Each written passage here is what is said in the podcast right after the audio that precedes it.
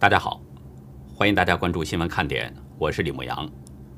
今天是三月四号，星期四，中国时间现在是三月五号，星期五了。美英两国同意暂停飞机补贴报复性关税，双方承诺将利用这段期间着手应对中共等民航市场所带来的挑战。当地时间今天凌晨，新西兰北岛东部附近发生了里氏七点三级地震。太平洋海啸警报中心警告，地震可能会引发危险的海啸。美国智库传统基金会今天发布二零二一经济自由度指数，台湾是跃升到了第六名，创下二十七年来的最佳成绩。前五名分别是新加坡、新西兰、澳洲、瑞士和爱尔兰。中国大陆在一百八十四个经济体中排在第一百零七位。此前一直单独评比的香港，因为自由度急剧倒退，没有纳入评比。截止到美东时间今天下午三点，全球新增确诊中共病毒的人数是四十六万三千八百三十六人，使总确诊人数达到了一亿一千六百零五万一千零四十五人，死亡总数是二百五十七万七千一百九十八人。下面进入我们今天的话题，今天的话题内容比较多。已经打破了百年纪录的拜登，昨天遭遇变故，在视频会议中被毫不预警地切断了信号。外界纷纷猜测，白宫的真正主人是谁呢？蓬佩奥表示，拜登的表现很可能会威胁到美军。而前白宫发言人麦肯纳尼则揭示出了接任者打太极的内情。与中共暗通款曲的前交通部长赵小兰已经被美国国会盯上了。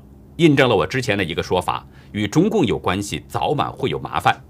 这个说法也被缅甸的三军总司令敏昂莱给验证了。这位政变领导人现在可能害怕了。中共二会开始了，第一天就传出两个雷人提案，其中一个是为了让百姓像牲口一样的多生孩子，有委员建议调低结婚年龄。昨天，拜登与众议院民主党核心小组举行了一个视频会议，与众议院议长南希·佩洛西等民主党领导人讨论了未来两年的议程，包括中共病毒疫情救济和正在进行的疫苗推出等内容。拜登是以呼吁民主党帮助恢复对政府的信任作为讲话的结束语。之后呢，他似乎是做好了接受民主党议员提问的准备。拜登说。如果这是我应该做的，南希，我很愿意接受提问，不管你要我做什么。说完这句话，拜登停顿了几秒钟，然后白宫切断了视频信号。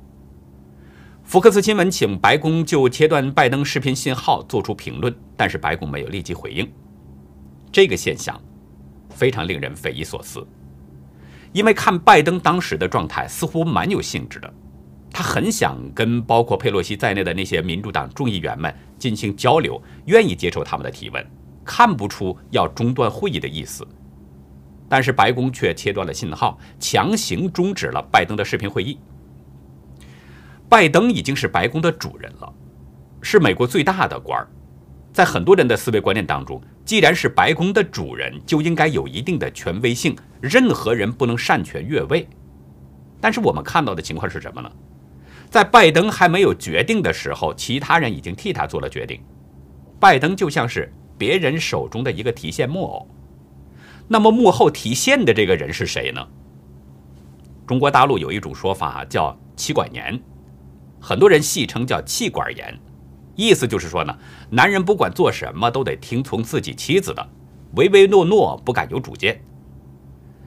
那么拜登是气管炎吗？有这种可能性。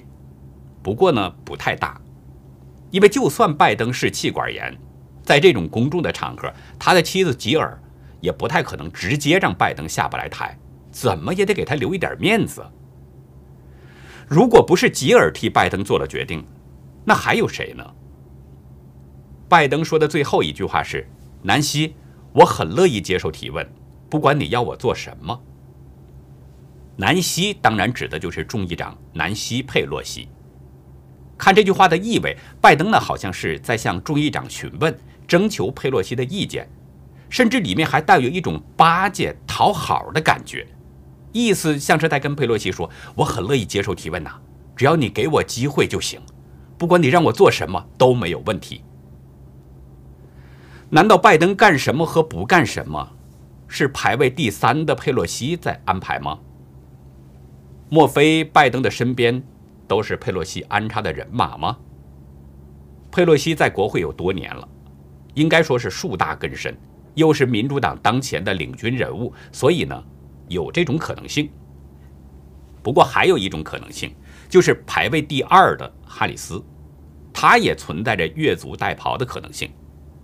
就像三国时期的董卓，挟持汉献帝发号施令。有大陆媒体呢曾经引述评论指出，哈里斯是一个野心非常大的女强人，她未必会甘心屈居拜登之下，只做一个副手。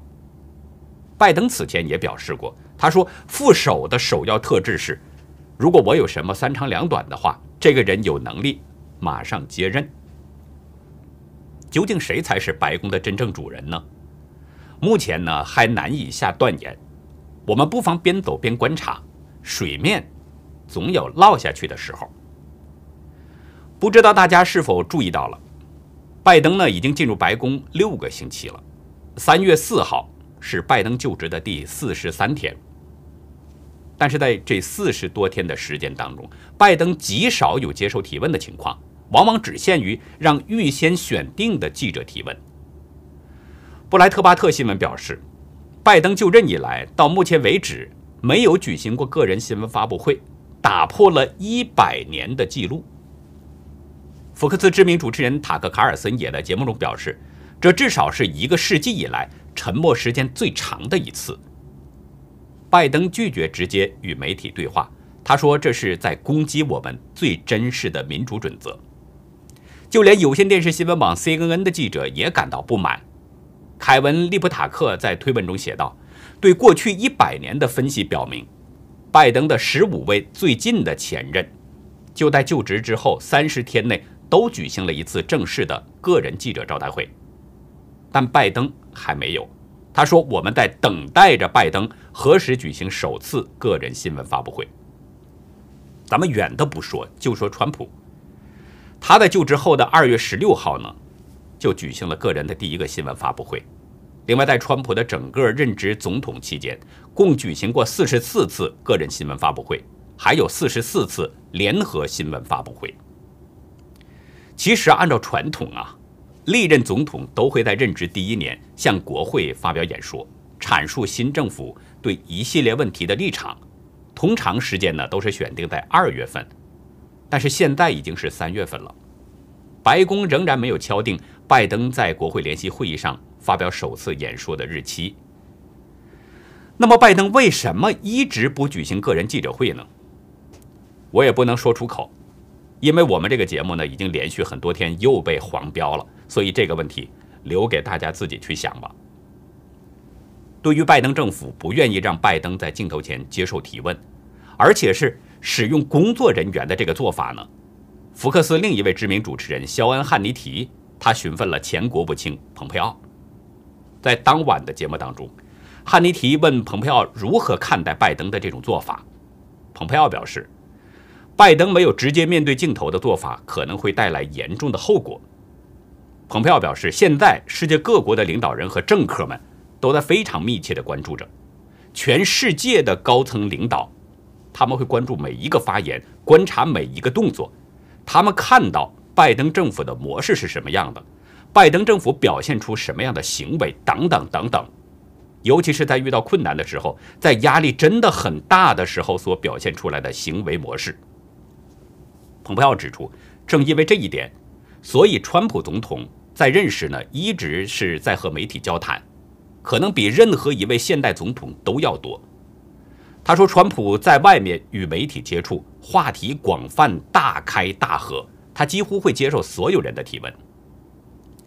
现任美国智库哈德逊研究所的这位研究员蓬佩奥，他表示，当一个领导人做不到这一点时，当他们不能接受提问时，当他们不能解释他们所施行的政策时，当他们似乎躲在背后时，无论是工作人员还是他们确实没有时间，世界各国领导人都会观察到这一点。蓬佩奥认为，你会看到，你会看到，当美国表现出软弱的时候，就会给我们在世界各地的士兵、水兵、空军、海军陆战队带来真正的危险。这位西点军校的高台生指出，软弱催生战争，而实力决定了我们的对手能不能被威慑，而这也决定了我们的盟友是否真的愿意在最困难的时候和我们并肩作战。蓬佩奥的这个观点，其实呢，就是人们通常所说的以实力谋和平。昨天我在节目中已经提到了，中共似乎是已经摸准了拜登的脉搏，看到拜登仅仅就是在口头上说两句冠冕堂皇的话，而且更多的时候呢，还是通过工作人员出面来表态。这种做法已经让中共心里有了底了，不管怎么在世界折腾，拜登政府都不会真正干预的。所以大家看到，自从拜登就职的第一天开始，一直到现在，中共的野心越来越显露无遗，不断的在世界的各个地方撒野。而美军印太司令部的两位将官都发出了警告，已经尝到了中共统治世界的滋味。就是说，随着拜登政府对中共表现出的软弱，中共会越来越越咄咄逼人，因为中共已经吃定了，拜登硬不起来。但是拜登硬不起来，不代表美军士兵也软弱。中国有句话叫“将在外，军令有所不受”。当中共一再咄咄逼人的情况下，很可能就会造成双方在某一个区域发生军事冲突。所以，蓬佩奥昨天在节目中也提到了2024年竞选的情况。他表示，如果川普决定不参加选举，他很可能会参选。他说：“我非常关心美国，我的目标是一直坚持参加保守主义运动，对2024年的竞选一直在争取一场好戏。”其实拜登呢也不是不出来，只是出来的时间不确定。按照白宫发言人沙奇的说法呢，拜登举行个人记者会的日子可能不会太远。沙奇在上周是曾经这么说的：“说拜登呢将在。”某个时候举行新闻发布会，但他特别强调指出，上一周不可能。当然，上一周已经过去了。那么他说某个时候，究竟是什么时候呢？沙奇没有给出明确的说法。其实这个说法就是一种柔性狡辩，用中国人常用的说法就是打太极，让你觉得会有那么一天，但是就是不确定是哪一天。这种打太极的变数，中共是最擅长的。比如官媒一直宣传说明天会更好，几十年来中共一直这么在欺骗着中国的百姓。言外之意呢，就是让人们接受中共的领导统治，会有一个美好的明天。现在中共这个说法，估计很少还有人会相信了。如果相信，那就真的太天真了，因为中共永远说的都是明天。今天告诉你的是明天，明天他还告诉你是明天。沙奇说的这个某个时候，也带有这种意味。其实，如果大家细心观察呀，就会发现沙奇经常采用打太极的方式去回答记者的提问。但是呢，模棱两可的说法也常常使沙奇被记者追问的是不知所措，很尴尬。沙奇为什么不直接回应记者的提问呢？而是经常去打太极呢？在今天的福克斯节目当中，前白宫新闻发言人凯利麦克纳尼谈起了这个问题。他表示呢，希望沙奇一切顺利，这是一项艰巨的工作。不过麦克纳尼接着说，话虽如此，我们在行政管理方面付出了巨大的努力，事先做了几个小时，有时甚至是几天，所以才面对记者的提问。不需要回旋，而是直接回答问题。麦肯纳尼的意思是说，想做好白宫发言人的这份工作，其实并不容易，不能临时抱佛脚、仓促上阵，而是需要付出巨大的努力，几个小时甚至是几天。他后面的话那就更关键了。他说：“我一直都知道老板的立场。”他说的老板指的当然就是川普了。麦肯纳尼说：“其他的新闻秘书呢，可能需要特权去了解总统的想法，但我不同，我可以随时进来。我一直都知道他的想法是什么，所以不必费太多的周折，因为川普总统给了我很多访问权限。从麦克纳尼的这个说法就可以得知，他在任白宫新闻发言人期间呢，可能跟川普经常有沟通，了解川普的立场和想法，所以我们才看到他当他这个面对记者的任何提问的时候，他都能够快速的做出回答。这是不是说明沙奇并没有跟拜登有很好的沟通呢？或者说，拜登没有给沙奇明确的立场表态呢？昨天，国会众议院监督和改革委员会主席卡洛琳·马洛尼和交通委员会主席彼得·德法奇奥发布了一份监察报告，是交通部监察长办公室关于2019年对时任交通部长赵小兰进行的道德调查，调查他是不是利用当时的职位帮助推广家族的航运业务。国会山报报道，去年12月。有不少媒体报道了赵小兰担任交通部长期间滥用职权，帮助推广由他妹妹经营的家族航运业务，而这个业务与中共有着广泛的联系。监察长也发现，赵小兰多次利用工作人员和他的办公室为他的家人及他们的生意捞好处。监察长的调查列出了详细的一系列的事例。表明赵小兰指示其工作人员花费联邦政府的工作时间和资源处理同一家造船公司以及他父亲有关的事宜。这些问题媒体都有过曝光，我们这里就不再赘述。监察长曾经要求赵小兰对这些问题进行解释，但是呢，赵小兰拒绝回答，只提供了一份备忘录，详细的说明了自己在公布当中宣传自己家庭的重要性。在媒体报道这些之后呢，当时的交通部监察长就希望司法部考虑要求对赵小兰展开刑事调查。监察长办公室将调查结果提交给了哥伦比亚特区的美国检察官办公室，但是他们拒绝展开刑事调查，而司法部的公共廉政部门也是拒绝受理。交通部副监察长米奇贝姆前天写给众议院。表示有理由对前代的职务滥用进行正式调查，信中还附上了一份四十四页的报告，详细说明了调查情况以及发现的不当行为。相信大家一定都记得，就在一月二十号总统就职日前夕，关于赵小兰家族呢与中共的关系问题，突然间又一次被媒体是集中大量曝光。当时人们以为司法部门可能会对赵小兰家族呢要采取什么行动。但是没有，这个事件随后不了了之，慢慢的销声匿迹了。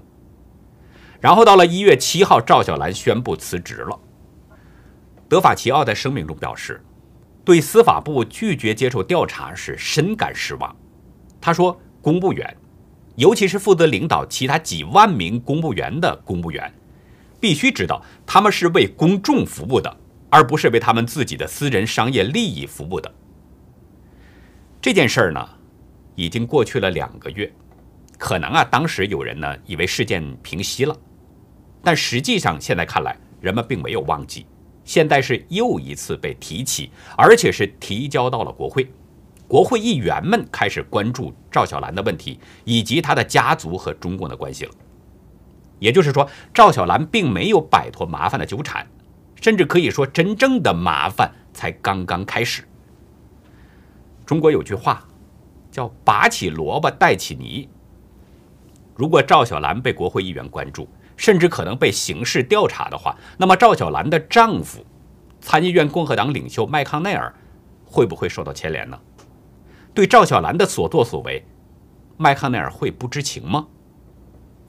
我之前就说过，我说谁跟中共有关系，谁就会有麻烦。大家可以看看过去发生的事儿，也可以观察以后。要发生的一些事儿，都会验证我的这个说法。当然，麻烦的大小那要看跟中共的勾连有多深，勾连的越深，麻烦就越大。说到了中共，我们呢就来聊聊中共。今天下午，中共二会就算是开始了。虽然刚开始，但是这个让网友吐槽的事儿已经不少了。第一个让网友吐槽的呢是清大驻境规划建筑设计院的副院长、九三学社委员许进，他是提议取消中小学英语必修课。许进认为，学生及家长呢为了学英语耗费了大量的时间和精力，但是随着社会经济发展，翻译机已经可以提供多种语言的口语翻译服务了。学习英语呢，只对不足一成的大学毕业生有用。这位中共政协委员建议，在免费教育阶段，应该把英语呢剔除必修课，而且不再把英语是设为高考必考的科目，也禁止中小学生参加非官方的各种外语考试。徐进还说，在人工智能时代，翻译职业位居即将被淘汰职业的前十名，所以呢，现在没必要让中小学生必修英语。应该把大量充足的时间去培养音乐、体育、美术等素质教育。徐大委员这个提议啊，首先被网友送了一个字“滚”。网友质问他：“学好英语难道对自己不好吗？没有提议可以闭嘴。”网友怀疑他并没有实际的提案让他闭嘴。还有网友嘲讽这位许大委员。说你这套还能搬到数学呢？手机计算器还很厉害呢，怎么不取消数学主体地位呢？这都咋想的？实际像这种雷人提案呢，每年都有，每年都不少。有不少拍中共马屁的人，为了证明他们自己的存在，就常常是无病呻吟，故意的提出一些雷人的想法，其实都是整治老百姓的各种缺德的主意。瞄准的都是普通的百姓。再比如，广东财经大学法学院的副院长卢晓明，他准备提议呢，说把结婚年龄下调到十八岁。他说，现在大陆的法定结婚年龄是男性二十二岁，女性二十岁。经过几十年晚婚晚育的宣传教育，少生优生成为占主导的生育观念，大陆生育率已低于世界平均水平。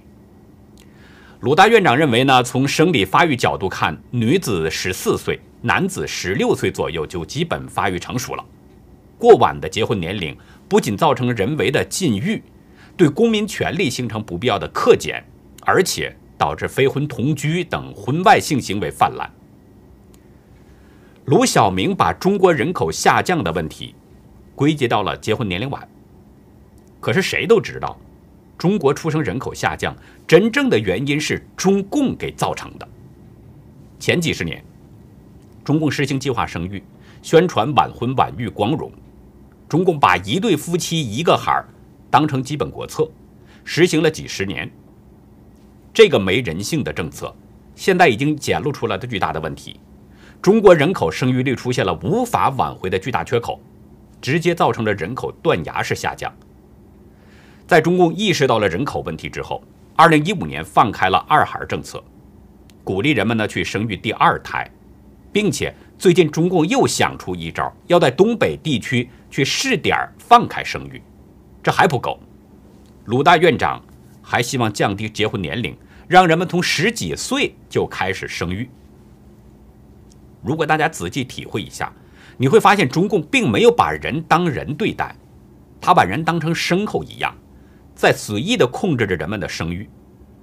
他认为人口多的时候，要求人们只生一胎，然后上环甚至绝育；他认为人口少的时候，要求人们生二胎、生多胎，甚至可以敞开生。只有牲口才是这样的。可是大家想想看，生孩子不需要费用吗？现在的家庭养一个孩子都困难，对很多家庭来说。这都是一个非常难的事儿了，你再让他多生一个，再多生几个，他养得起吗？中共把中国折腾的已经是千疮百孔了，中国经济已经元气大伤了，人们兜里边都没有多少钱，养不起孩子的时候，你降低结婚年龄就能解决问题吗？有网友调侃说：“鲁大院长小时候是不是被鸭子踩过，大脑进水了吧？”有网民质问他。工作十年了都买不起五十平米房来结婚，专家呀专家，你让十八岁结婚，困难的孩子再把孩子扔到大街上吗？还有网民说，是年龄问题吗？是房子、票子、车子，是教育、医疗等等问题。十八岁是上大学的年龄吧？教育欠发达的地区，偏僻山区的女孩子，是不是离教育平等更远了？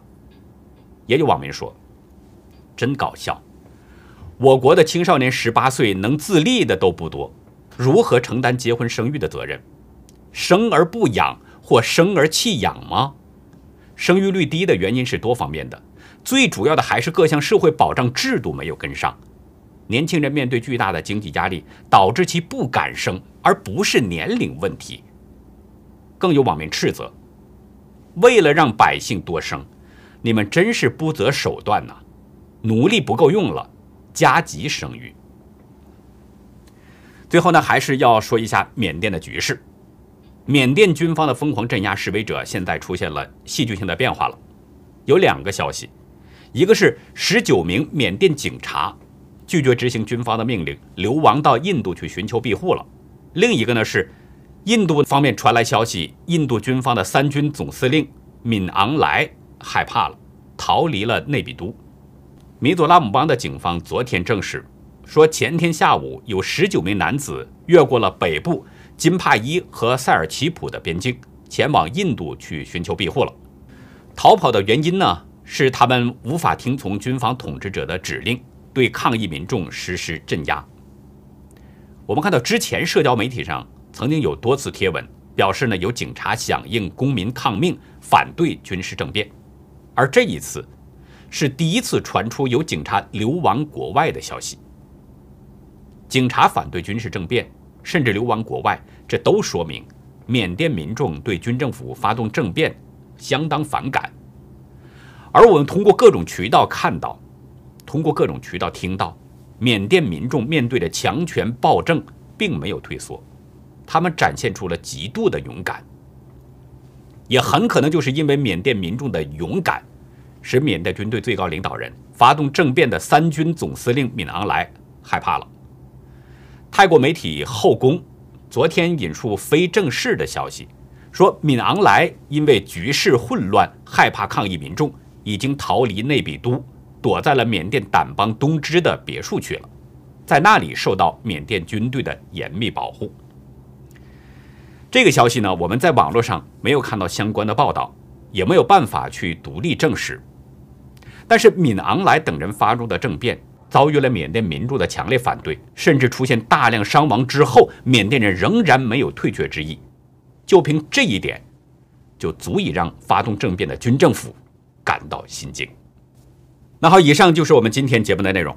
如果您喜欢新闻看点呢，请别忘记点赞、订阅，并且尽可能的帮我们把这个频道给转发出去，因为真相对每一个人都非常重要。那好，感谢您的收看，再会。